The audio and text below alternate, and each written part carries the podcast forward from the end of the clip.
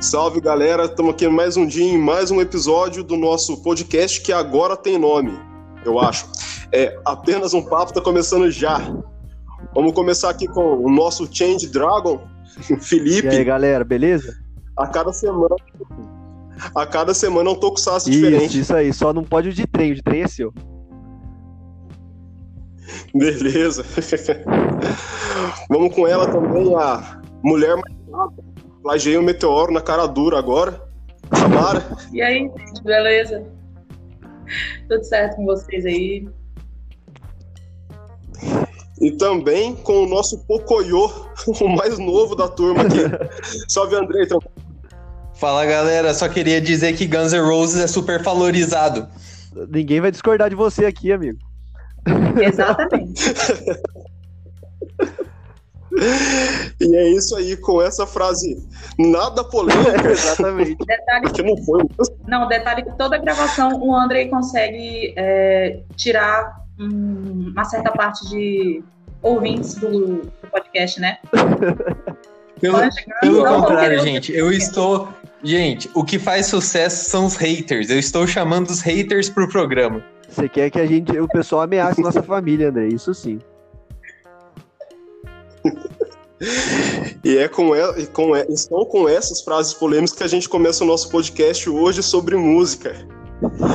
E então, Andrei, já que você começou aí com, com essa polêmica, que não é polêmica, né? é, começa então falando, cara, é, já que o assunto hoje é música, o que que te influenciou, do que que você gosta de ouvir, o que que a gente tá ouvindo nessa quarentena aí, cara? Fala aí.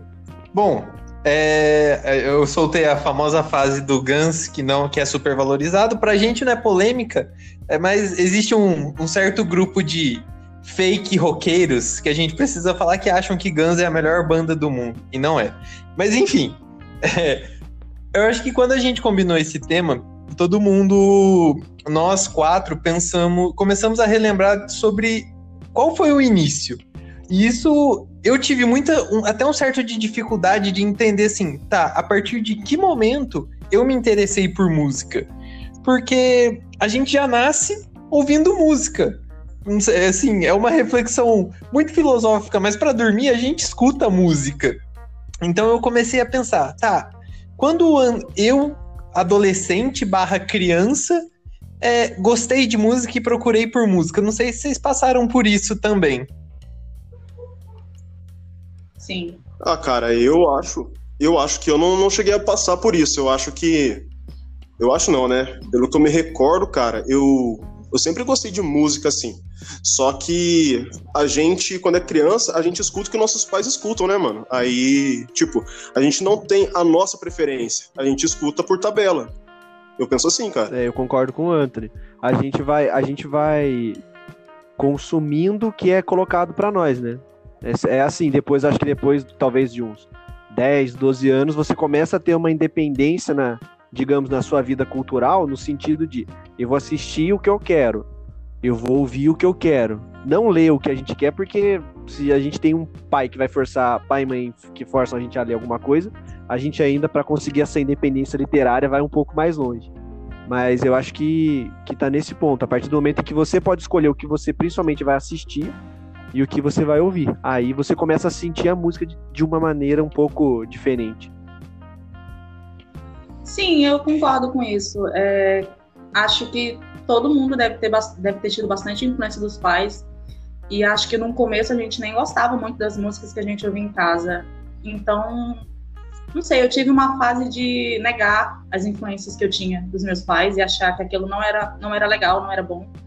Só que hoje em dia eu vejo o quanto elas moldaram os, meus gostos musicais mesmo. Então acho que tem uma época que a gente começa a entender que a gente gosta de música.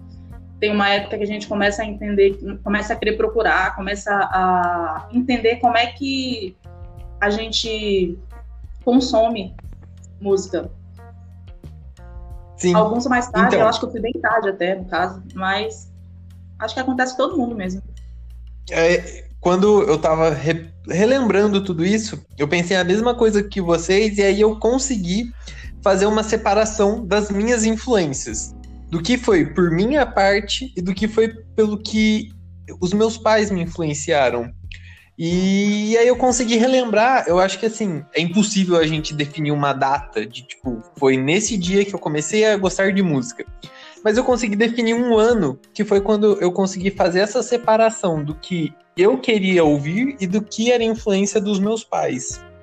E eu até marquei, eu fiz no, meu, no nosso roteiro para essa pauta, eu marquei, foi o ano de 2008.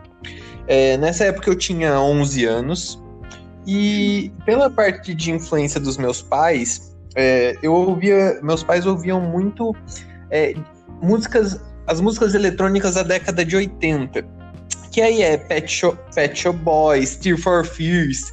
Meu pai gostava muito de escutar Madonna e Michael Jackson. E minha mãe, que foi a primeira, foi a primeira pessoa a me apresentar um pouco do rock, que foi quando ela me disse que gostava de Queen. É, e ao mesmo tempo, nessa época, eu comecei a, eu, a, Como eu sou um pouco mais novo, eu não presenciei a fase da MTV. Eu peguei a fase que já era o Multishow, o grande canal de música do Brasil. E eu assistia muito o programa TVZ, que eu acho que deve ter até hoje que era um programa de clipes. E aí foi assim, a minha primeira influência de música que eu ouvi e falei, caramba, eu quero saber quem são essas pessoas, foi a Lady Gaga e a Taylor Swift. E assim, é muito estranho para mim dizer isso, porque hoje eu gosto de pop, sim, mas eu, eu, tô, eu sou muito mais pro lado do rock. Só que as minhas primeiras influências que eu consigo lembrar da minha infância são essas divas do pop que foi a Lady Gaga com o primeiro álbum dela, que foi o The Fame 2008, que tinha Just Dance, Paparazzi e Love Game, e a Taylor Swift com o álbum dela Fearless, que foi o, o que a primeira música que bombou foi a Love Story. Então essas são as primeiras influências que eu consigo lembrar. Caramba, cara, me surpreendeu, de verdade mesmo, não é sacanagem não. E assim, você falando do, do TVZ, cara, aí isso entrega a sua idade, né? Falar, ah, em 2008 eu comecei a ouvir. Eu lembro que, no meu caso, assim, eu sempre gostei de rock e tal, mas quando eu era criança, eu devia ter uns 8, 9 anos, rock era coisa do diabo, tá ligado?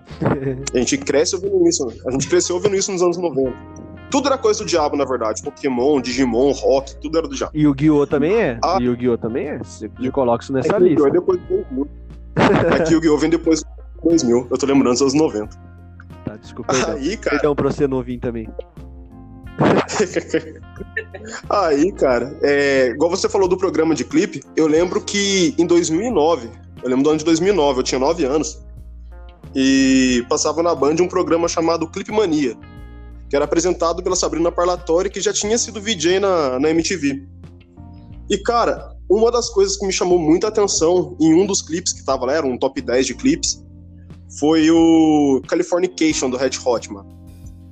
E quando eu vi o Californication, rolou aquela identificação, porque eu gostava de videogame e aparecia o nome dos personagens, né, de cada, cada fase do jogo. Aí você olha lá, Anthony, como um dos personagens, e fala, mano, sou eu, olha lá. e aí rolou aquela identificação, tá ligado? Aí Conceituando pra mais... galera que Anthony Kids é o nome do vocalista do Red Hot. Isso. Aí rola essa, aí rolou essa identificação de tipo de ter um cara com o mesmo nome que eu e eu querer ouvir mais daquela banda para saber o que, que aquele cara falava. É, então, tipo, igual como vocês falaram, é, a partir do momento que a gente vai criando a própria identidade musical, a minha, se não me engano, foi a partir daí. Entendi. A minha, eu acho que, assim, eu regulo idade mais com o André, né, do que com a, com a Tamara e com o Anthony. Mas eu também acho que foi por aí. O, no, no, só que no caso, diferente do que foi com o Andrei, era a questão da MTV mesmo. Assim, foi o que ele disse. A gente acaba ouvindo é, ao longo do tempo as coisas que, que vão sendo colocadas para nós.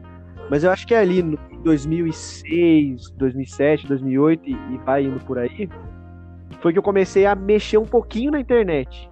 E aí você começa a ver algumas. A, você assiste na televisão e você tenta ver aquilo ali na rede, né? Então, assim, eu lembro que um pouco antes disso, assim, é, eu já até adianto um pouquinho da minha parte, assim, a, a, se eu pudesse definir uma banda que, que foi uma influência desde que eu sou molequinho, é o Linkin Park. Então eu lembro bem que era uma festa de final de ano no sítio. E aí o meu primo colocou no DVDzinho que tava lá o, o álbum do Linkin Park com o Jay-Z. E, meu, eu fiquei fascinado com aquela parada. Assim, falei, mano, que negócio da hora, tal, tal. E aí, aí eu lembro que eu começava a assistir à noite, que acho que era o MTV Hits que passava, era alguma coisa assim. E aí você vai vendo os mais tipos de clipes variados. E eu lembro que assim, tinha os clipes do Fall Out Boy, do. Eu até lembro assim, uma banda que eu neguei por muito tempo que eu gostava, era o Cobb Starship, que era uma banda de popzinho também e tal. e aí eu lembro que nesse período de começo de final de ensino fundamental e começo de, de ensino médio, eu pegava, você ia baixando aquelas musiquinhas no Shareasa, puxando 85 vírus pro seu computador, três dias para baixar um álbum, ia montando CDzinho pelo Nero. Aí você ia lá e falava assim, mãe, traz para mim um DVD, um CDzinho virgem, por favor. Levo. Aí você vai lá, grava um CDzinho com 12 músicas. E assim, eu lembro que eu gravei um CD, o, o, basicamente o mesmo CD três, quatro, cinco vezes com bandas totalmente aleatórias. Eu até achei um CD esses tempos atrás. Mas eu acho que a minha independência musical foi nesse período aí. E eu falei mais do que eu devia, por sinal. Peço perdão aos representantes. Tranquilo, mano. E, e, legal você falar isso do CD, cara, porque, por incrível que pareça, eu, eu ainda faço isso hoje, cara.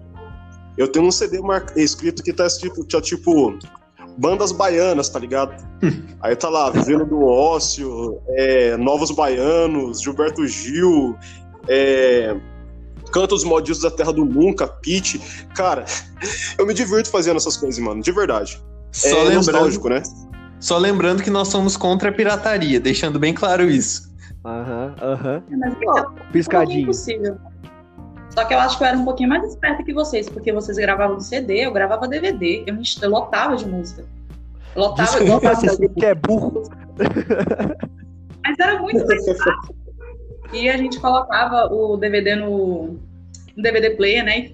E eu passava a tarde todinha no quarto ouvindo música. Eu lembro que eu tive uma época bem, bem revoltadinha, que ninguém queria entrar nesse quarto, porque só tocava bandas bem pesadas, não, porque hoje em dia são bem leves, mas naquela época eram pesadas para mim. Para dar um exemplo para Tamara era considerada a garota, a garota que não ia à igreja por causa das bandas metaleiras? Pior que não, pior que minha mãe nunca teve problema com isso fico muito feliz.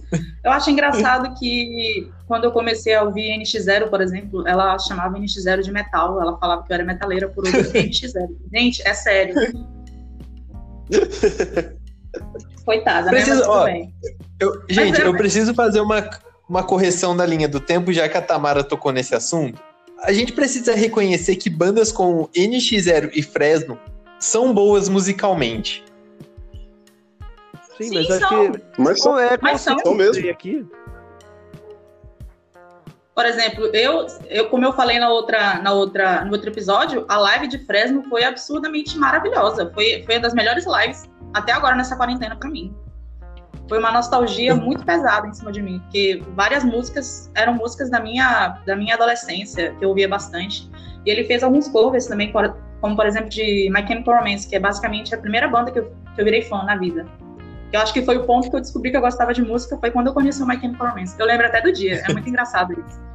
Eu lembro muito, muito do dia. Eu tava na casa de uma amiga minha e ela falou: Olha, Tamara, eu vou te mostrar uma banda. E ela me mostrou o clipe de Helena.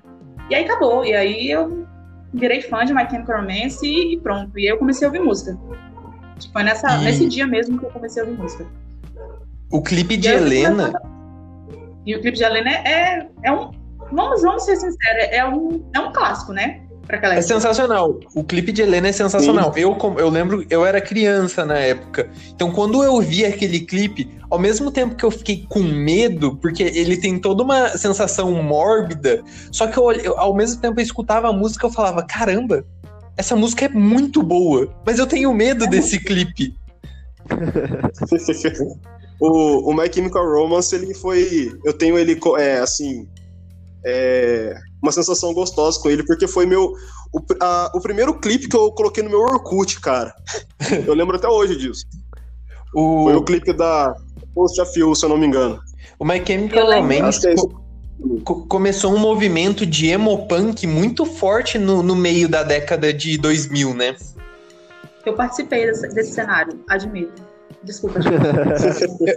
eu, fico, eu fico triste é, no sentido das bandas nacionais dessa época do emo punk, porque houve uma divisão, assim, na verdade, classificou um período muito forte do, do emo punk no Brasil, que a gente falou do NX0 e do Fresno, só que veio com um emo punk que era colorido, com restart, banda cine, que desqualificou tudo, toda a qualidade de que, que as outras bandas realmente tinham.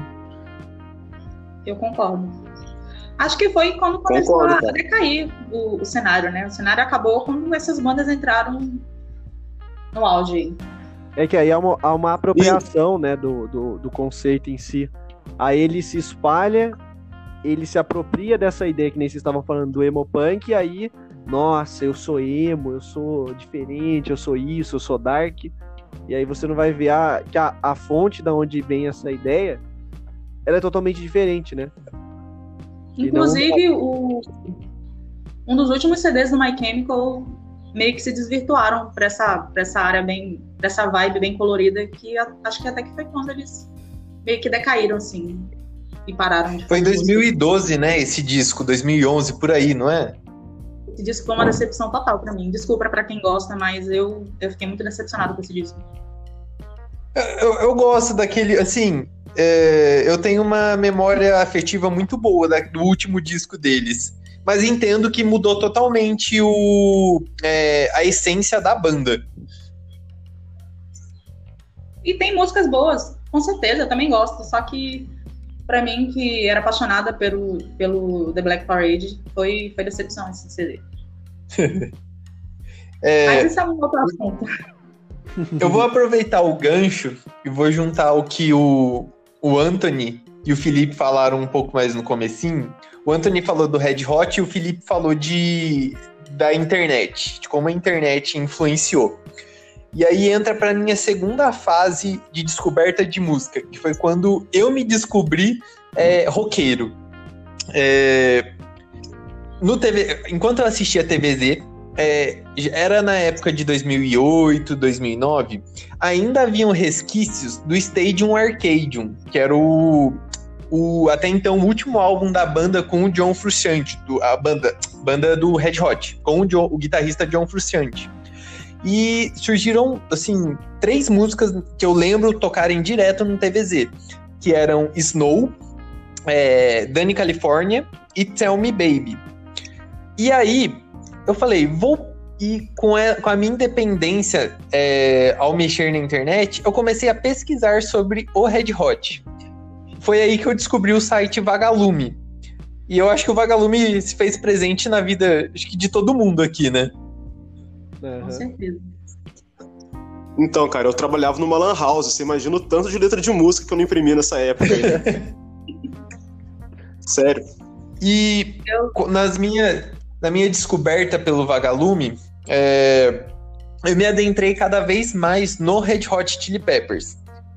E foi aí que eu acho que na, você rolava o site e, por, e você colocava o nome da banda e lá embaixo tinha as recomendações.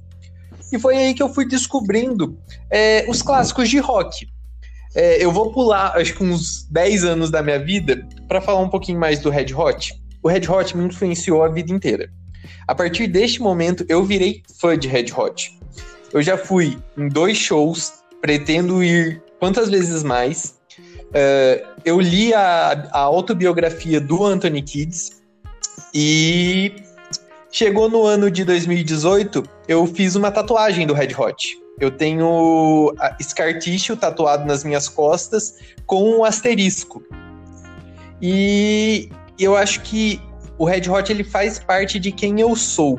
É, eu cresci escutando eles, eu cresci é, lendo as mensagens que eles passavam nas músicas e toda, toda a influência que eles tiveram musicalmente sobre mim. É, é algo muito forte é, no, me, é, assim, no meu ser. Pô, que da hora isso, cara. É mesmo? Que da hora mesmo. É, assim, eu acho que o que você tem pelo Red Hot eu tenho pelo Legião e pelo Barão Vermelho, cara. Que, assim, minha mãe é, vivia cantando é, Legião Urbana em casa, cara. é, meus tios, minha tia tal. E um dos álbuns que eu mais escutei na minha vida é o A Tempestade, que se eu não me engano é, é o último álbum do, do Legião. E você já vê um, um tom meio triste nele, sabe? É, tem 16, tem Natália, que são músicas assim que você escuta e é triste, cara. Você já vê um, um fim, entende? É, igual você falou, é, faz parte da gente isso, cara. Eu não, não me vejo hoje uma pessoa, a, a, pessoa que eu sou, sem ter ouvido as músicas do Legião. De verdade. Tanto que tem uma, uma música de 1988, se eu não me engano. 88 ou 82, vou até pesquisar aqui para confirmar. É chamada Metrópole, do, do Legião. E, cara, você escuta a música você fala, você escuta os problemas que a música conta e você coloca nos dias de hoje, cara, igualmente, tá ligado? E acho que é isso que faz o Legião ser grande, cara. É as músicas serem atemporais. Se você pega uma música dos anos 80 e escuta no ano de 2020 e são, os mes e são as mesmas coisas. E é um pouco triste isso, porque a gente vê que o país não vai para frente, né, mano? Então aí 40 anos dos mesmos problemas, cara. É complicado, fiquei deprimido agora falando isso. É mais tempo você citou, A partir do momento que você citou Legião Urbana, você abriu a porta pra, pra tristeza. Eu vou mas, mas uma... acho que não. Exagero. Fala. Eu, eu, eu vou falar com a tristeza daqui a pouco. Já já eu vou comentar outra coisa aqui. Daqui a pouco o Anthony vai começar a falar de restart. Não, eu acho engraçado que é, eu sempre vejo pessoas da minha idade, ou então de idade parecida, falando sobre Legião Urbana, falando sobre Barão Vermelho, falando sobre Cazuza e outras bandas e cantores da, dos anos 90. Só que eu nunca tive essa, essa influência em casa. Eu nunca ouvi Legião Urbana em casa. Nunca ouvi Cazuza em casa. Eu ouvia coisas totalmente diferentes, porque meu pai ele é bem mais velho, sabe? Meu pai tem mais de 80 anos, então o que rolava lá em casa eram coisas bem diferentes. Eu lembro que eu ouvia rock dos anos 50, dos anos 60, eu ouvia muito jazz, eu ouvia muito blues, é, muita música brega, sem ser esse brega paraense, brega do tipo Valdir Soriano e tudo mais. Eu ouvia muito forró, muita música clássica, então essa, essa influência do rock nacional eu não tive. Hoje em dia eu quase não escuto essas bandas. Eu sou bem desatualizada dessas bandas. E é muito engraçado porque a gente percebe o quanto é, o que a gente escuta em casa acaba é, moldando nossos gostos mesmo. Tem muita coisa que eu não ouvia, é, que eu fui conhecer agora, dessa época, e eu fui começar a gostar agora.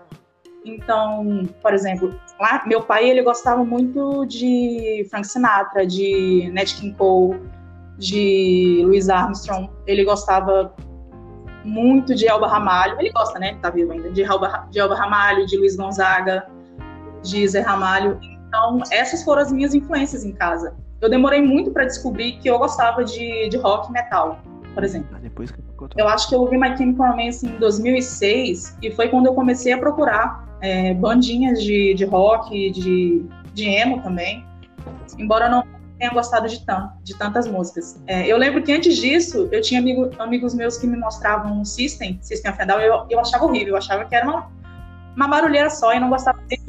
E uns dois anos depois eu comecei a virar fã de System. Eu lembro que eu tinha uma época que eu ouvia muito System. Muito mesmo. E eu acho engraçado também, é, como vocês comentaram sobre a internet, naquela época era muito difícil da gente encontrar essas bandas. Ainda mais para mim, que não tinha muita fluência em inglês, então eu tinha que ouvir várias vezes a música para poder entender um pedacinho dela e poder jogar na internet, porque algumas apareciam sem nome, ou então sem sem banda no arquivo. Por exemplo, foi, foi como eu conheci Angra, por exemplo. Angra eu conheci bem, bem ao acaso mesmo. Eu lembro que tinha uma música deles que eu ouvia muito. Deixa eu ver qual música era.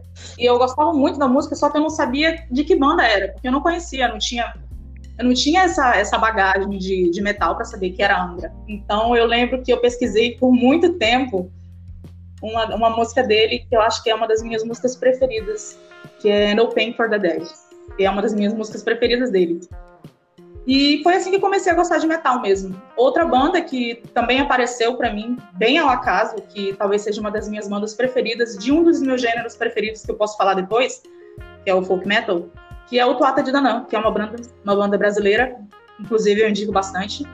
E eles apareceram bem bem sem querer no meu computador, eu não sei como. Talvez nesse empresta, empresta de pendrive de CD eles tenham aparecido. E eu comecei a gostar de banda do tipo, e foi aí que eu comecei a procurar e pesquisar sobre os gêneros. E eu passei por uma fase muito extensa de, de pesquisa mesmo. Eu vi um pedacinho de uma música e eu falava, ah, de que gênero é essa música? Eu vou lá procurar na internet. E eu procurava, se eu gostasse do gênero, eu procurava outras bandas. E assim foi crescendo esse, esses gostos. Então eu acho que esse, essas influências, elas me ajudaram a gostar de coisas um pouquinho diferentes. Por exemplo, meu pai, ele ouvia muita música clássica em casa. Muita música clássica. E com essa influência de, do, da, da música clássica, eu comecei a gostar de alguns gêneros do metal por causa dela, como o power metal, que é um dos meus gêneros favoritos também. Eu vou falar de Blind Guardian depois, Felipe, não se preocupa não. quando, quando, a gente fala de power metal, ó, principalmente pro Anthony, eu lembro do Carlos, cara. Vocês não sabem disso, mas tinha um cara que estudava junto com o Anthony. O Carlos, ele sempre, sempre que alguém levava alguma coisa de power metal pra ele, ele falava assim: Isso daí é música de dragãozinho. Isso daí é música de pessoal que vai. De Senhor dos Anéis, essas coisas assim. E assim, eu lembro que que, que assim, eu, eu, eu fiz algumas matérias na sala do Anthony. Aí eu levava, assim, é, nessa fase de Blind Guardian, cara, ouve essa, cara, né, né, né naquele estilão dele. Eu não escuto Power Metal, eu não escuto, isso daí é música de Machadinho, música de Dragãozinho. Eu não escuto isso, não. E, não, e aí, o eu Carlos, parei de levar Blind Guardian pra, pra aula da história. o Carlos, ele fala essas coisas, mas ele era fã de Los Hermanos, cara. Não, cara, o Carlos é uma das figuras mais emblemáticas. Vocês vão falar vida, mal de Los Hermanos nesse podcast? Não. Não, eu não falo mal de Los Hermanos, não, cara. Eu gosto de Los Hermanos pra caramba. Ah, muito Pô. obrigado. Estava julgando já. Los Hermanos é uma banda injustiçada pela, pela crítica brasileira. Injustiçada pela Ana Júlia. Realmente, Ana, Ana Júlia é uma das músicas mais. É assim, é a música mais diferente do estilo de Los Hermanos. Não, mas nós, nós não podemos polemizar, galera, de música. O Andrei, já tá, o Andrei tá querendo cavar um, um, um atrito entre a gente aqui no debate, mas não, não podemos ceder à tentação. Mas é, agora falando, gente, é... a Tamara falou um pouco dos clássicos é, de blues, jazz. É, eu lembro que quando eu comecei a descobrir mais, a pesquisar sobre a, sobre a história do rock, eu fui fazendo o caminho inverso. Eu comecei ouvindo Red Hot, que era hoje é considerado um clássico do rock, mas quando eu estava ouvindo, era assim, não é uma banda tão antiga. É, eles é, uma, é um subgênero do rock que é classificado como, como funk rock. E aí eu comecei a, a escutar mais sobre esses subgêneros do rock. Eu fui fazendo todo o caminho inverso até chegar no rock clássico. É, então eu passei pela fase do grunge com Pearl Jam e Nirvana, é, não posso dizer que eu sou fã, mas eu gosto. Uh, depois eu passei pela parte do, do punk rock, mas o punk rock do My Chemical Romance, do Green Day e um pouco do Fall Out Boy, que eu acho que o Fall Out Boy pega um pouquinho do, do emo punk. E até eu chegar no clássico, que foi quando eu acho que aí eu olhei e falei, eu sou apaixonado por esse gênero, que foi quando eu escutei Beatles e The Doors. É, a história do Beatles, para mim, ela assim. O mundo sem Beatles seria totalmente diferente. Assim, é o que eu vejo. E eu sou apaixonado pela história do The Doors. É, quando eu comecei a pesquisar, eu descobri toda a história de vida do Jim Morrison. E ele é um daqueles. É, daqueles é, ícones do rock que morreram aos 27 anos. É, e assim, a história do The Doors, toda a escrita, a, a escrita de música, toda a composição, ela traz uma complexidade para a música que eu nunca tinha escutado aquilo antes. Eu nunca tinha é, parado para sentar e ouvir uma música de 10 minutos, como LA Woman, que é um clássico para mim do rock. Então, tudo aquilo era tudo muito Vai, novo para mim. E eu, e eu tava fazendo esse caminho inverso E hoje eu sou muito apegado a The Doors e aos Beatles por causa desse caminho inverso. Quando eu descobri eles, para mim, minha mente mudou. Eu comecei a enxergar a música de uma outra maneira. Cara, é, Beatles para mim foi uma coisa totalmente diferente. Eu posso falar que eu comecei, eu, eu, sou fã de Beatles hoje, mas eu posso falar que eu comecei a ouvir Beatles em, entre 2009 e 2010, cara. 2011, desculpa, entre 2009 e 2011. Porque, assim, antigamente em casa, é, eu com meu irmão, a gente achou do meu pai, cara, uma sonata, tá ligado? É tipo uma vitrolinha. E entre os discos do meu pai tinha um que era o Ebony and Ivory, do Steve Wonder com Paul McCartney. Aí eu perguntei pra, pra minha mãe, falei, mãe, quem que é Paul McCartney? Minha mãe virou pra mim e disse, ah, é um cara que fez uma música com Michael Jackson. e esse era o Paul McCartney, tá ligado? Então, tipo, pra mim o Paul McCartney não era, era só um amigo do Michael Jackson, eu não sabia que ele era dos Beatles na época tal. Aí eu fui crescendo, fui, fui ouvindo algumas músicas tal. Aí chegou aquela polêmica, né? Lembra que eu falei que tudo era do diabo? É, a polêmica dos Beatles é: nós somos maiores do que Deus. As pessoas diziam que os Beatles haviam dito isso. Eu não sei se disseram, cara, sinceramente. É, na verdade, é... Anthony, foi uma, foi uma entrevista que o John Lennon deu. E o que ele quis dizer não é que eles eram maiores do que Deus. Ele, ele, o que ele falou é que eles eram tão famosos quanto Jesus naquela época. E aí. Então, é, então isso eu ouvi. Mas e aí você assim... entende toda a ramificação que isso, toda a divulgação que isso, é, que ah, isso é. aconteceu na época para as pessoas muito religiosas também, né? Exatamente, distorce toda a história, todo o contexto da fala tal. É complicado. Mas aí eu lembro que um dia, cara, eu fui em um, um evento em São Paulo, na Virada Cultural, e tinha 24 horas de Beatles de uma banda lá, eles iam tocar durante 24 horas, cara. Cara, e aquilo foi incrível. De verdade. Eu sabia que não era a banda que tava ali, claro. Mas, cara, a, a vibe que tava ali, é, aquele pessoal se apresentando, as roupas tal. E a emoção das pessoas em volta, cara, meio que contagiou todo mundo, sabe? Você, é, dali em diante, falei, nossa, é, essa banda é foda, é isso mesmo. E aí não parei nunca mais de eu ouvir. Acho não parei mais de todo ouvir. Todo mundo lembra a sensação que teve pela primeira vez que ouviu Beatles. É algo muito. É, é transcendental quando você escuta Yesterday pela primeira vez. Então, eu tenho um pouquinho de, de carinho afetivo com Yesterday, que eu acho que é uma das músicas que eu mais escutava com meu pai. É, eu não, eu não sou, eu não conheço muito Beatles. Eu acho que eu sou a única do, do grupo que não, não ouve muito Beatles. Mas eu gostava muito de Yesterday, eu gosto muito de Yesterday, e é uma das músicas que eu mais ouvia com meu pai. Então tem um, apego afetivo muito grande, sabe? Mesmo que eu não seja fã da banda nem nada, eu tenho consciência de que as músicas elas têm um peso absurdo. Então eu respeito muito a banda. é o respeito Gente, pelo é... símbolo, né? Desculpa, pode falar. Não, é, é, o que a Tamara falou.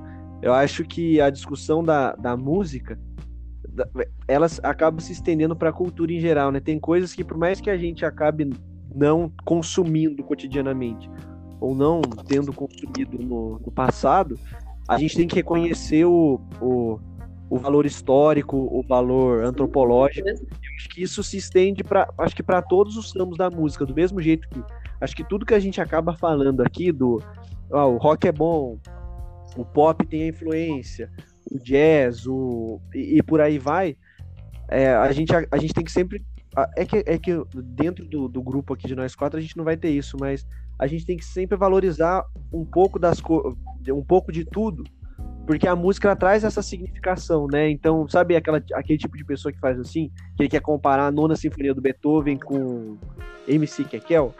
E aí para ele dizer que o funk não vale nada, que isso e que aquilo. Então acho que a gente dentro dessa discussão tem que, tem que ser assim, até legal ouvir, né? Quando a Tamara falou de, olha, eu, eu tenho uma música que significa muito para mim, e mais as outras eu não escuto. Eu não tenho essa, digamos, essa necessidade de ouvir para dizer assim, nossa, esse negócio é extraordinário. Mas ela reconhece que é extraordinário mesmo ela não tendo a vontade de apreciar cotidianamente. E eu até me incluo nesse mesmo grupo que ela, porque eu tenho uma playlist que tem Beatles, mas se cair na música eu pulo. Eu deixo pra próxima. Então, eu acho assim que é uma besteira muito grande a gente querer se podar de ouvir música porque tal gênero sofre crítica, ou então porque algumas pessoas falam que, algum, que certo gênero é ruim. Eu acho que a gente tem que ouvir o que a gente gosta. Eu acho que existe música em todos os gêneros, existe música boa em todos os gêneros, é só você procurar. É, não é só um gênero que tem música boa, não é só um gênero que tem uma técnica boa. Todos os gêneros podem te oferecer é, essa, essa alegria de ouvir, sabe? Então, ainda bem, eu, eu, tive uma época que eu não podia ouvir certa, certos gêneros porque eu achava que eu estava ofendendo o rock, o metal, a coisa mais idiota possível eu acho que a gente tem que se permitir ouvir todo tipo de música, porque é só assim a gente vai entender o que, é que a gente gosta ou não. E tá tudo certo não gostar, tá tudo certo não gostar de clássicos, é, de qualquer gênero, tá tudo certo gostar de coisas que a maioria das pessoas não gostam. Eu acho que isso é muito pessoal para as pessoas ficarem falando, ah, você não pode ouvir esse tipo de música. Não, gente, ouçam o que vocês quiserem, conheçam música, é um negócio tão bom para vocês ficarem se fodando do que ouvir. Tão idiota isso.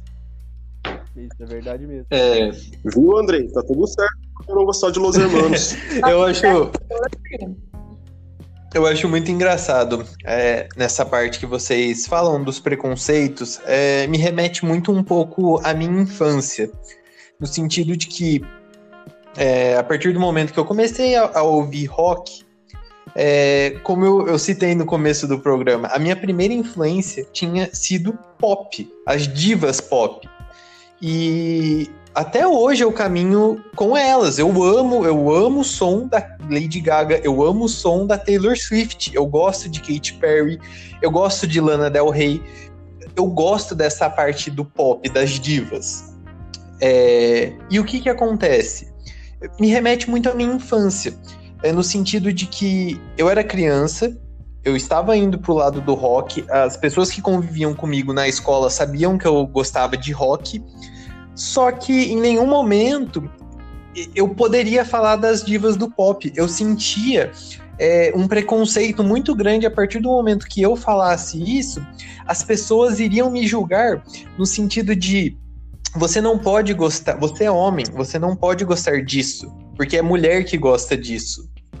E eu sentia muito esse preconceito e esse medo de me assumir como um ouvinte de, de divas do pop.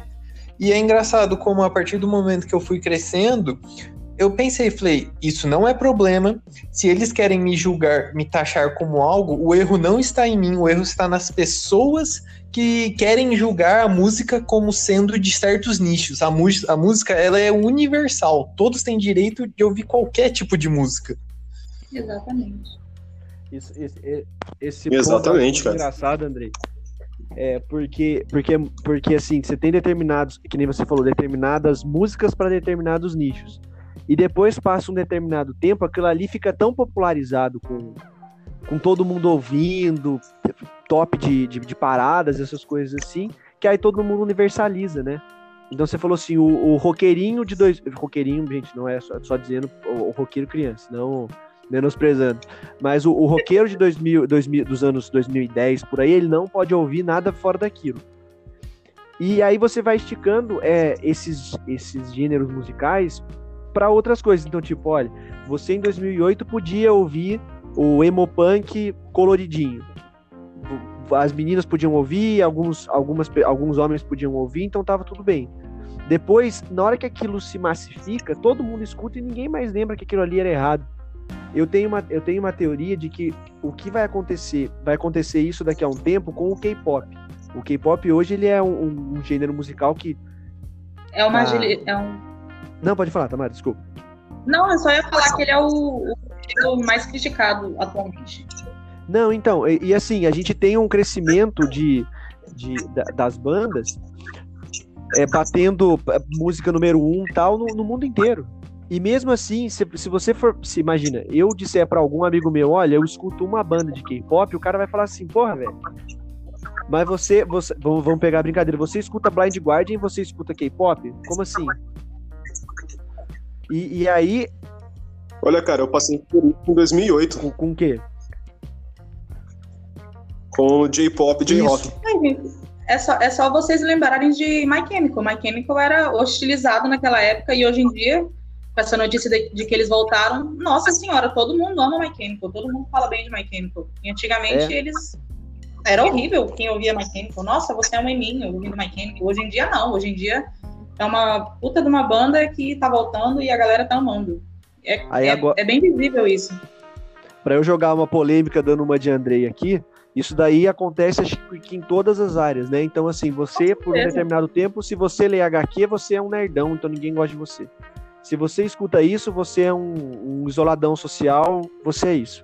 Você faz e as coisas elas vão se popularizando. Então aconteceu isso com os heróis, com leitura de filme de herói, essas coisas assim.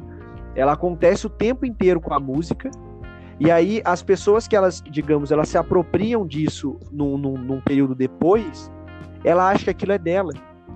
Então, você imagina, você acompanha, que nem vocês estão falando, eu acompanho o, o My Chemical Romance antes.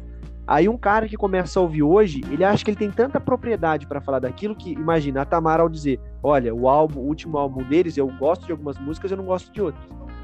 E aí a pessoa ela vai, ela ela pega toda a propriedade para dizer aquilo, ela fala, olha, você tá errado. Você não acompanhou aquilo lá antes. Não, eu acompanhei. Tá, mas você não acompanhou do jeito certo. Agora, puxando, eu sei que eu vou, eu vou acabar falando um pouco a mais, puxando a fala, mas eu acho que isso daí, pra, pessoalmente, é, eu, vi, eu vi isso muito no, no, no, no, crescimento musical do Linkin Park. Eu não sei se, até que ponto vocês acompanham, porque era uma banda de, de rock boa no, no começo dos anos 2000, né, 2005, 2006. Depois os caras, eles modificam totalmente a estrutura de som deles e eles passam por um eletrônicozinho com o Living Things lá pra. Deixa eu pegar aqui até tocar a aba aberta. Em 2013. Isso não. Oi? Isso não aconteceu só com eles, não, mas pode continuar falando de. Ah, não, não, não, beleza. Mas, tipo assim, eu acho que, para mim, no, no, pessoal, isso daí acontece com duas bandas em específico, que é o Muse e é o Linkin Park. O Linkin Park, o último CD dos caras, antes do, do Chester se matar tudo isso, foi um álbum de pop pop, um popzinho, você tem as guitarrinhas tal, você tem um estilinho deles, mas é uma, um CD de pop.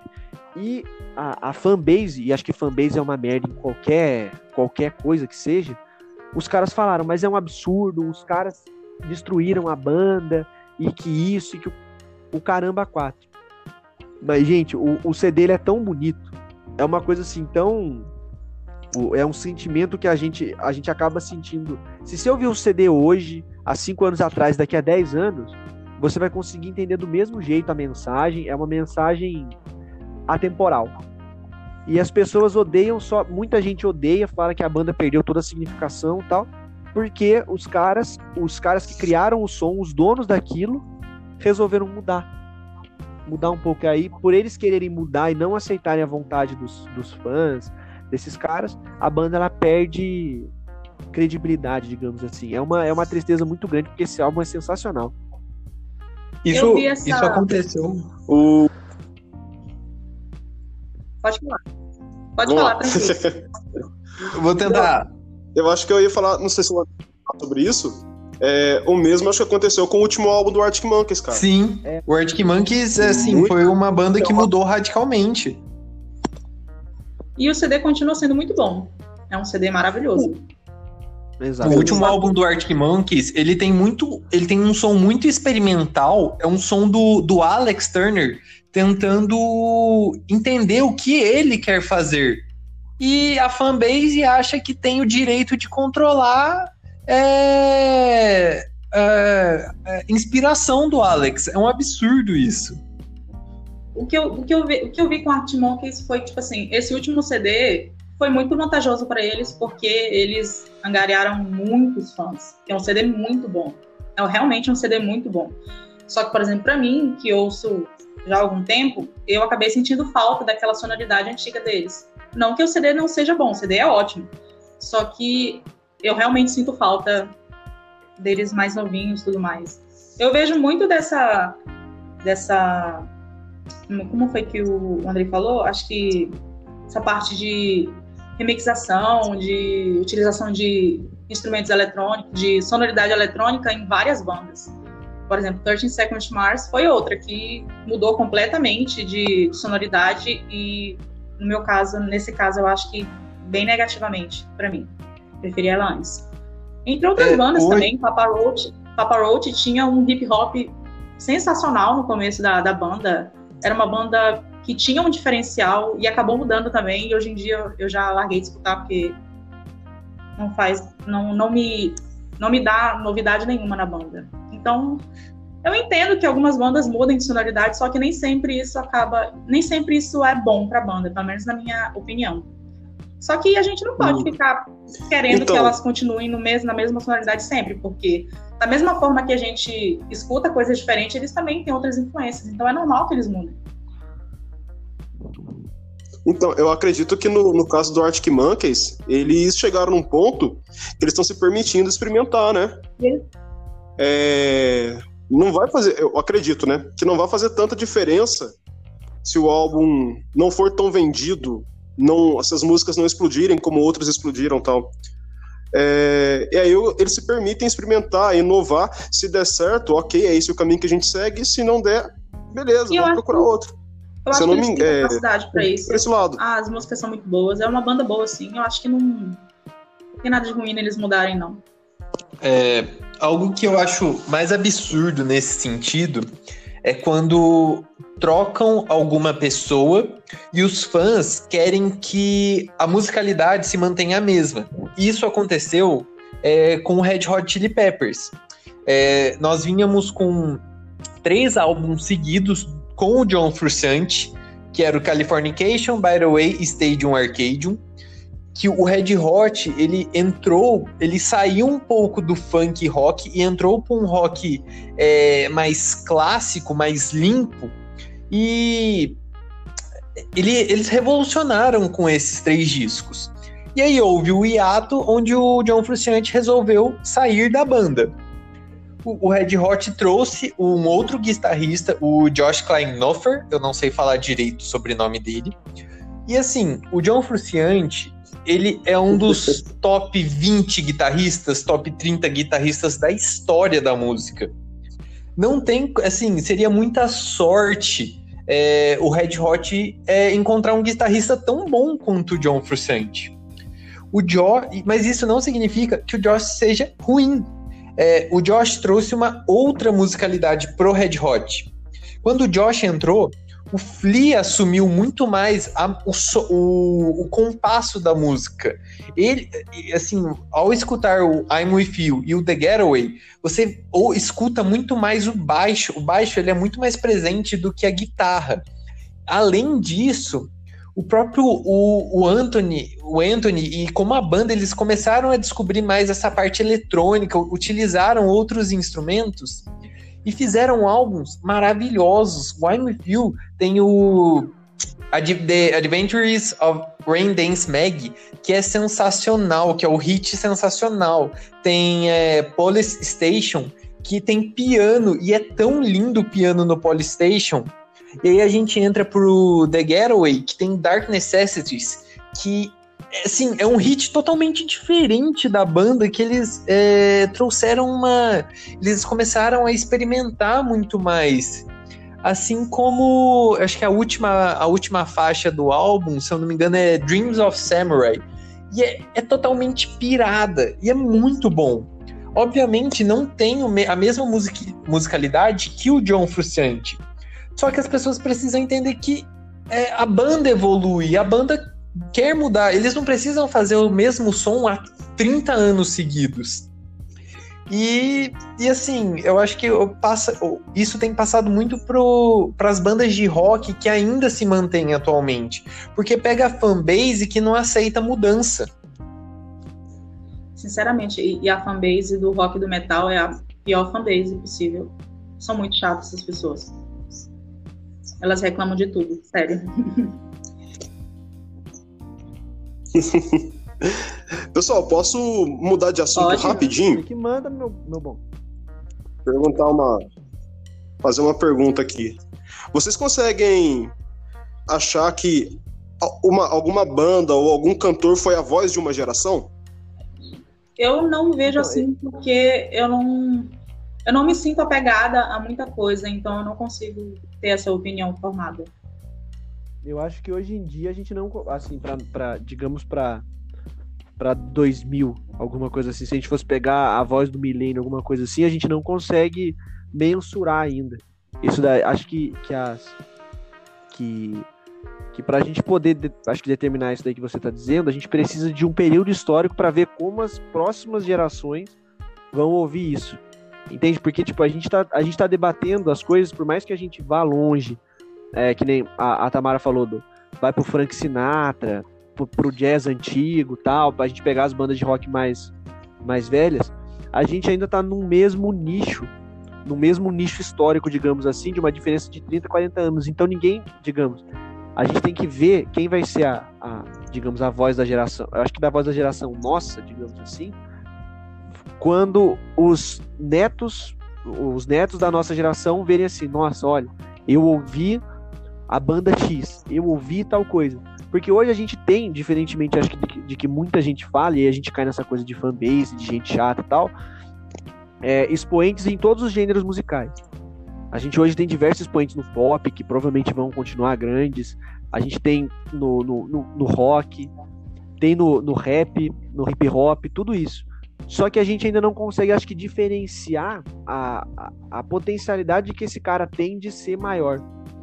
Entende? Então, tipo, como. Imagina, como, como, como a morte do Michael Jackson ela é razoavelmente recente até, e, e as pessoas podem dizer, nossa, o Michael Jackson foi isso, foi aquilo. De fato foi. Mas é uma coisa que as gerações 2000, elas ouviam o Michael Jackson. Por mais que ele tivesse vivo. Então, é, é, um, é de novo, é o ponto fora da curva acho que ainda a gente hoje não consegue medir quem que é o nosso ponto fora da curva, apesar da gente poder dizer, olha, essa, essa pessoa aqui, então, imagina, daqui a 30 anos as pessoas vão ouvir a Beyoncé como as pessoas de hoje escutavam, imagina, a Madonna. Alguma coisa assim. Eu sei que meu, meu tempo não tá melhor, minha, minha, minha disposição temporal não tá melhor do mundo, mas acho que deu para passar a ideia do que eu quis dizer. Não, não, tranquilo. Eu vejo que acho que nós podemos é, classificar como alguns é, líderes, mas a gente não pode colocar como definir um só como a voz da música, principalmente por causa da diversidade que nós temos de, de música. Nós temos inúmeros ritmos, inúmeras pessoas que representam certos nichos que a gente não pode simplesmente enxugar tudo e classificar. Essa pessoa é a voz da geração. Acho que nós tivemos antigamente o Jerry Lee Lewis, o Chuck Berry, o Elvis Presley. Aí depois passou pro Beatles, que foi, acho que, o, o criador do, da boy band, né? Que eu acho que foi a primeira vez que a gente viu um, a, o fenômeno social música. É, logo depois ele passa meio que o bastão pro Elton John, o Elton John assume essa parte de carregar multidões. Aí nós tivemos o Queen, com, aí te, também teve o crescimento do Michael Jackson, que aí o Michael Jackson trouxe meio que uma produção holly, hollywoodiana para é, os clipes. Eu acho que assim, se a gente passar para hoje, não tem como a gente definir como uma só voz. Nós temos é, é, cantores e cantoras muito fortes. Nós temos a a Beyoncé, a Adele, a própria Taylor Swift, a Katy Perry. Eu acho que hoje, assim, a gente pode classificar como vozes da geração essas cantoras, os cantores do pop. Eu acho que hoje o pop lidera muito mais do que alguma, algum, alguma banda ou algo assim. Acho que talvez no começo da década de 2000 a gente poderia dizer Coldplay que deu uma alavancada, mas hoje eu vejo muito mais é é, as cantoras pop. Não, eu concordo, concordo com o que os três falaram, cara. E assim, eu tô perguntando porque eu vejo, cara, por incrível que pareça, além de concordar com vocês, eu vejo assim que para mim, na minha região, vou deixar bem claro isso, na região onde eu moro, na região onde eu cresci, houve, é, houve duas vozes, cara. Tiveram duas vozes que assim, a geração que nasceu em 90 até o ano de 2005, 2006, assim, é, são caras que você fala, cara, esse cara marcou a minha infância. Cara, esse cara falava o, o que a nossa vida era assim.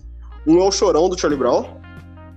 Cara, é, por todas as músicas do Charlie Brown que a gente ouviu tocar aqui, por aberturas de malhação, porque era, uma, um, era um fenômeno antigamente, né? Hoje nem tanto mais. E o Mano Brown do Racionais, cara. Eu acho que essas duas vozes, é, no meu tempo e na minha região, marcaram uma geração. Marcaram a geração de 90 a 2005, por exemplo. Na minha região. É esse recorte de tempo Na minha região é totalmente diferente, porque, né? Paraense, então a gente acaba tendo músicas bem, bem diferentes. É, eu acho engraçado que até hoje em dia, se tocar qualquer música do Calypso, eu sei cantar. Porque é muito presente na minha infância. Minha vizinha, ela falava que ela era a fã número um de Calypso. E então eu ouvia muito Calypso, querendo ou não. E eu gosto bastante. Mas Calypso. Eu, eu ainda acho que é, né? Ainda acho que é um fenômeno sim. E então alguns ritmos regionais são bem presentes na minha infância, como o brega, né, e o carimbó, que eu acho maravilhoso também. Até hoje em dia, quando a gente se reúne na minha família e eles colocam qualquer carimbó famoso, como pinduca, a gente consegue lembrar daquilo, a gente consegue dançar, a gente consegue cantar. Então, para mim, eu tenho mais essas, essa, esses nomes regionais mesmo na cabeça quando eu lembro de cantores em comum da minha região. Que da hora. É da hora porque é diferente pra gente, é aqui, que... pelo menos pra mim, no caso. E eu falo que o Calypso foi um fenômeno, assim, porque eu lembro da minha irmã, cara. Minha irmã, ela é 10 anos mais nova que eu. Se eu não me engano, em 2003 ou 2004, ela tinha entre 4, 3 e 4 anos. E ela gostava, mano. Ela pediu pro meu pai comprar um CD do Calypso pra ela na feira, com 3, 4 anos de idade, cara. Você vê como influenciou na época. Eu tenho uma, uma memória afetiva. Tanto no show quanto no vestimento. Eu tenho uma memória afetiva da minha infância do. Acho que é do Beto Barbosa. Cantando A Docica. Eu tenho isso, eu tenho isso. Porque acho que era uma música antiga que, por causa de um comercial, se eu não me engano, na, no meio da década de 2000, ela bombou de novo e todo mundo começou, sabia cantar essa música. Não era uma propaganda de lembro. cerveja? Da eu não lembro, eu não lembro. Eu, eu, era uma propaganda.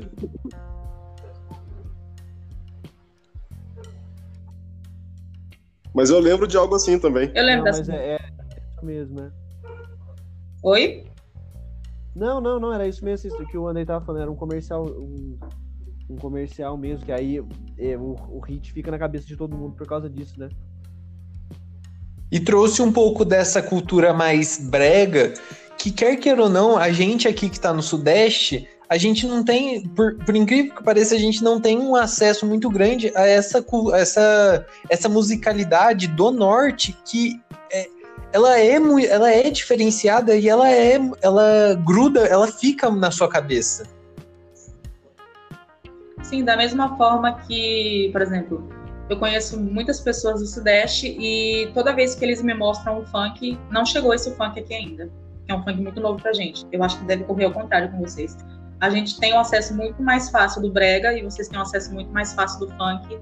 E essa esse o funk vindo pro norte demora um pouquinho mais e o brega indo pro, pro sudeste também demora. Então eu entendo como, como funciona. Não, isso só mostra a dimensão é que, que, tem esse país, né, cara? É, a, gente, a gente escuta, claro, por causa da mídia, por causa dos filmes e tal, o que vem de fora e acaba conhecendo pouco do, do que tá aqui dentro. É, igual falando da, da música paraense, eu lembro que a primeira vez que eu vi a Gabi Amarantos, foi num programa porque a Regina Casé foi até o, o norte mostrar o fenômeno que era Gabi Amarantos no show. Porque fora isso, ninguém que sabia. Sim, eu, tenho, eu lembro a primeira vez que eu ouvi a banda O. E assim, eu sou, eu sou apaixonado pelo Essa som é da banda O. Porque é o O, né? Nossa. Essa foi uma boa piada. Não, eu lembro que, que, a Gabi Amarantos, ela come... acho que o Brasil começou a conhecer um pouquinho mais que já conhecia, por causa da novela mesmo. Acho que da música Is My Love, eu acho. Uma novela tinha uma abertura com essa, com essa música. E foi quando ela estourou. Isso, tô com que aí é, é, a Beyoncé do Pará, não, é, não tinha esse, esse codinome dela? Aí eu não lembro. Eu, eu, assim, eu tenho. Se eu não me engano, nesse. Não, é, Desculpa, eu, só, eu, assim, eu lembro que ela tinha. Ela era chamada de alguma cantora pop dos Estados Unidos. Eu não lembro. Tipo, eu acho que era Beyoncé do, do, do Norte, era alguma coisa assim. Se eu não me engano, apareceu isso no, no programa da Regina Casé é, mesmo, cara. Não sei, é. Eu acho que era eu isso. Não assisti mesmo. a Regina Casé. É a Beyoncé do Pará. Acabei de ver. Não. Eu, é.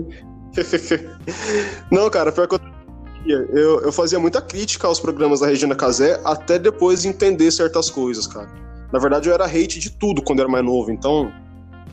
Muito do que eu falava hoje, é, eu, eu, eu lembro quando, quando, Eu lembro de quando eu era adolescente e aí eu descobri o punk rock raiz com Ramones e Sex Pistols.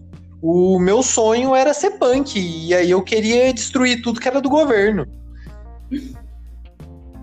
O que não é diferente hoje.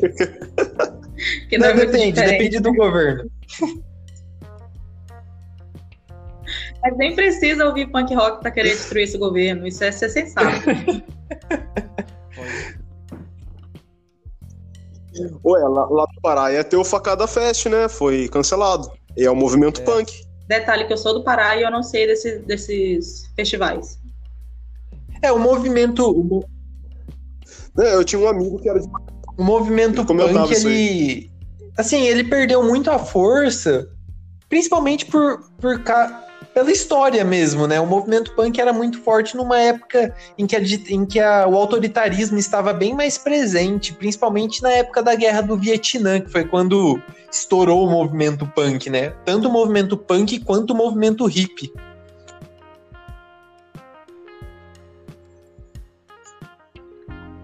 Sim, sim. Eu achei que você ia falar do João é, Gordo. É, sim, é que eu nunca fui muito fã do punk rock brasileiro. É... Porque o punk rock brasileiro, ele. Não, assim, eu, eu posso estar tá falando, eu posso estar falando sendo polêmico, mas ele não tinha a essência do punk rock britânico e do americano, que eles surgiram por causa do governo. O punk rock brasileiro surgiu porque existia o britânico e o americano.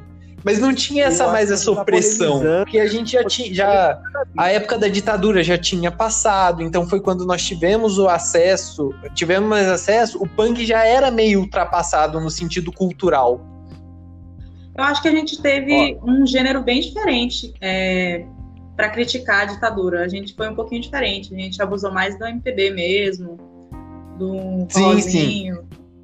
Era, era uma, uma outra abordagem. Por isso que eu acho que o punk rock brasileiro perdeu muito a essência de ser punk. Ali era uma galera que só queria bater a cabeça, mas não tinha um, um governo autoritário para você se rebelar.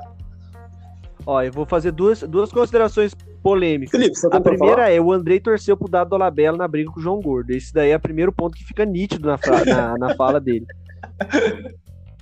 A segunda, André, o punk, o punk é isso, cara. Pô, eu acho que, assim, falando na boa, eu não, eu não concordo muito com o que você falou, porque na verdade, cara, é, é até dentro da primeira fase que você falou. O autoritarismo, cara, ele na verdade, ele tá presente o tempo todo. Entende? Então acho que assim, por mais que a gente tenha algumas bandas que são meio. A gente pode classificar como paia, porque copiou a outra, copiou o movimento. A gente, na verdade, como movimento cultural, com exceção de alguns movimentos musicais em específico, a gente vai sempre copiar o de fora. Porque a gente não é uma, uma, uma, uma sociedade que tem um grau é, cultural minimamente aceitável. Então é por isso que a gente, tá, a gente passou esse, esse período todo de uma hora, basicamente, discutindo fanbase chata, discutindo preconceito, discutindo é, preconceito regional. Não, a gente não consegue, imagina, a gente aqui no Sudeste, é ter, que nem a Tamara falou, ter um contato com, com o que eles estão ouvindo no, no, Norte. Assim como determinados tipos de estilo nosso, nossos, eles não passam para os outros. E, e, há essa taxação do que, que é bom e o que, que é ruim. Então, se você ouvir essa, esse negócio, você é uma pessoa erudita, uma pessoa inteligente. Se você escutar o funk proibidão, o funk ostentação, nossa, gente, isso daí é patético. Isso daí não serve. Mas enfim, o que eu, o que eu divaguei nessa questão do punk é.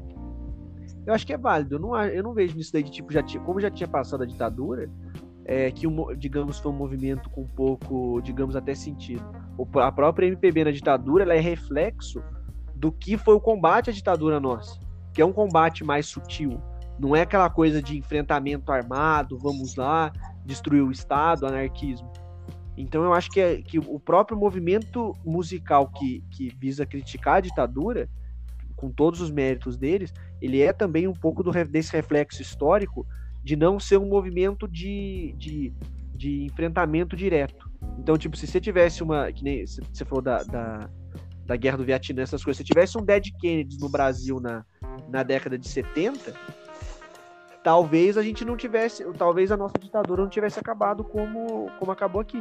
Até porque Entendeu? a gente. De, tipo, ah, Diga. Não, pode falar, Tamara. Não, não eu ia dizer que a gente fez uma abordagem diferente por causa também muito da censura, né? Os cantores eles tinham que falar dos problemas de uma maneira subentendida, então não tinha como ser com um punk rock falando, xingando os governadores e batendo cabeça. Não, tinha que ser algo que eles tratassem os problemas, mas de forma bem sutil, porque era a maneira que eles tinham como falar, porque senão era censurado. Não, é isso. Exatamente. É, no Brasil, na, na, verdade, no Brasil a gente não tem um histórico de brigas assim, né? De enfrentamentos contra alguma coisa. As coisas que geralmente acontecem por base de um golpe ou de uma conversa. Então, é, é difícil esperar alguma coisa assim. No caso da música, como vocês mesmos falaram, o enfrentamento veio por, por, é, por causa da MPB, veio pela MPB. O rock em si é, não. Como que eu posso colocar, cara? Não aparece como uma arma contra o governo. Justamente pelo que vocês falaram. É, você falar abertamente contra o governo na época, ou você é exilado ou você morre. E a música é, Era simples assim. Então é, era muito difícil. Não, eu ia falar que a música não ia ser Oi, lançada Tomar. de qualquer forma, ia ser censurada. Então. Exatamente. Exatamente. Acho que o roqueiro, assim, que, que fala sobre a ditadura, mas fala de forma subliminar também é o Raul Seixas, né? Meu sapato 39 é sobre a ditadura. Sim, o, o Raul Seixas, ele tem uma ele traz uma essência para o rock brasileiro sensacional. E, e é, as letras eram muito sutis, né? Ele, o Chico Buarque, o Caetano Veloso, era outra abordagem. Por isso que eu até disse que o punk aqui no Brasil ele veio tardio no sentido de que como movimento social, não como música em si. Por isso eu, usei essa, essa, é, é, essa explicação. E a MPB brasileira, ela teve, assim, era uma abordagem muito mais, como vocês disseram, sutil, no sentido de que era o que era possível passar pela censura. E o Raul Seixas é, assim, ele é um gênio, é um gênio na música.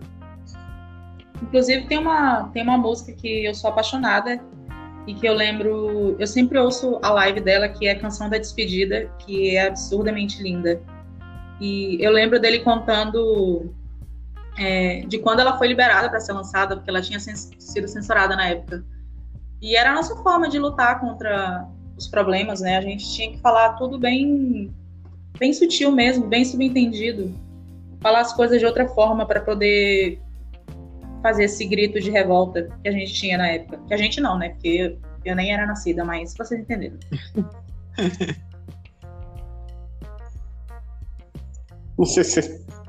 tá certo. Gente, Beleza. vamos encerrar aqui.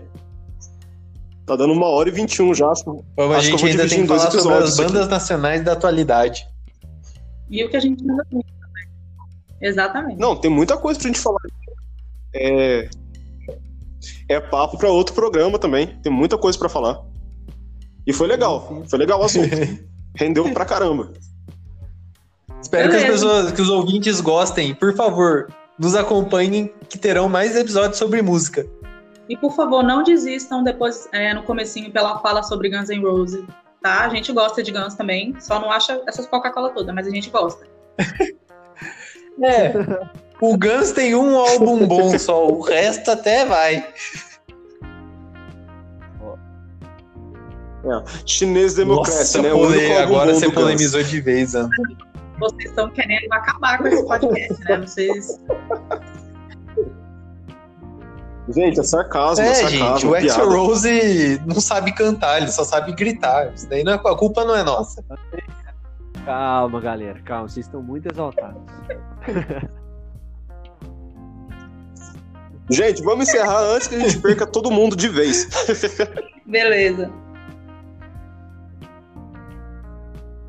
Gente, algum recado no final aí, tirando esse esse hate do Ganso do O único recado que, que eu dou mesmo foi o que eu falei aquela hora que é, não não deixem de ouvir as coisas que vocês gostam, porque X pessoas ou X grupinho de pessoas diz que é ruim ou que você não pode gostar daquilo. Ouça o que você quiser, conheça o que você quiser. Não se importe com os gostos dos outros. É meu recado. Seja feliz, só isso. Não, você tem Como que ser que é feliz, feliz ouvindo música, é o que a Tamara falou, não importa o que você escuta, se é, se você fica feliz ouvindo a nona sinfonia de Beethoven, beleza. Se você fica feliz ouvindo Fui Partiu Aonde é o Mandela, do MC Kekel, tá valendo também. O importante é não prejudicar os outros, só isso. Exatamente. E não, e não ficar com música até tarde. Essa do Mandela é legal. Porque os vizinhos têm que dormir. Eu só queria fazer um adendo de como a referência do funk do Felipe é antiga. Não, mas, mas eu quis dizer uma música que todo mundo vai gostar de ouvir. Né? Felipe, o Felipe ficou no, no MC Kekel na, na parte do funk. O MC Kekel ficou pra trás há uns 5 anos. Eu sei, cara, eu sei, mas é isso que eu tô dizendo pra você entender. Não importa o ano, não importa a abrangência, o importante é ouvir. É que eu não queria também falar se você fosse alguma coisa de um, de um proibidão punk, punk, entendeu? Então, é. a gente entra no meio termo. Pois é, galera. Meu recado final é, é basicamente que a Tamara e o Felipe falaram e sejam felizes, procurem. Procurem. Música é cultura. Qualquer tipo de música é cultura. Você não precisa estar fechado ao que as outras pessoas dizem. Procure o que você bem quiser. Exatamente. Tá certo, isso aí, gente. É isso aí, gente. E só para encerrar, é, eu quero terminar com uma frase atribuída ao Nietzsche no livro. Deixa eu dar uma olhada no livro aqui que eu esqueci. Bom, é, a frase é a seguinte: sem a música, a vida seria um erro. E eu não tenho o que discordar nisso, gente. É isso aí, gente. Vambora, valeu pela, pela essa conversa aí. Um beijão, Falou, galera. E vamos pro próximo episódio. Tenha uma boa tarde aí. Valeu. Quando vocês forem ouvir. ou, no, ou dia. Ou manhã. Ou noite. Madrugada. ou dia. Sem problema.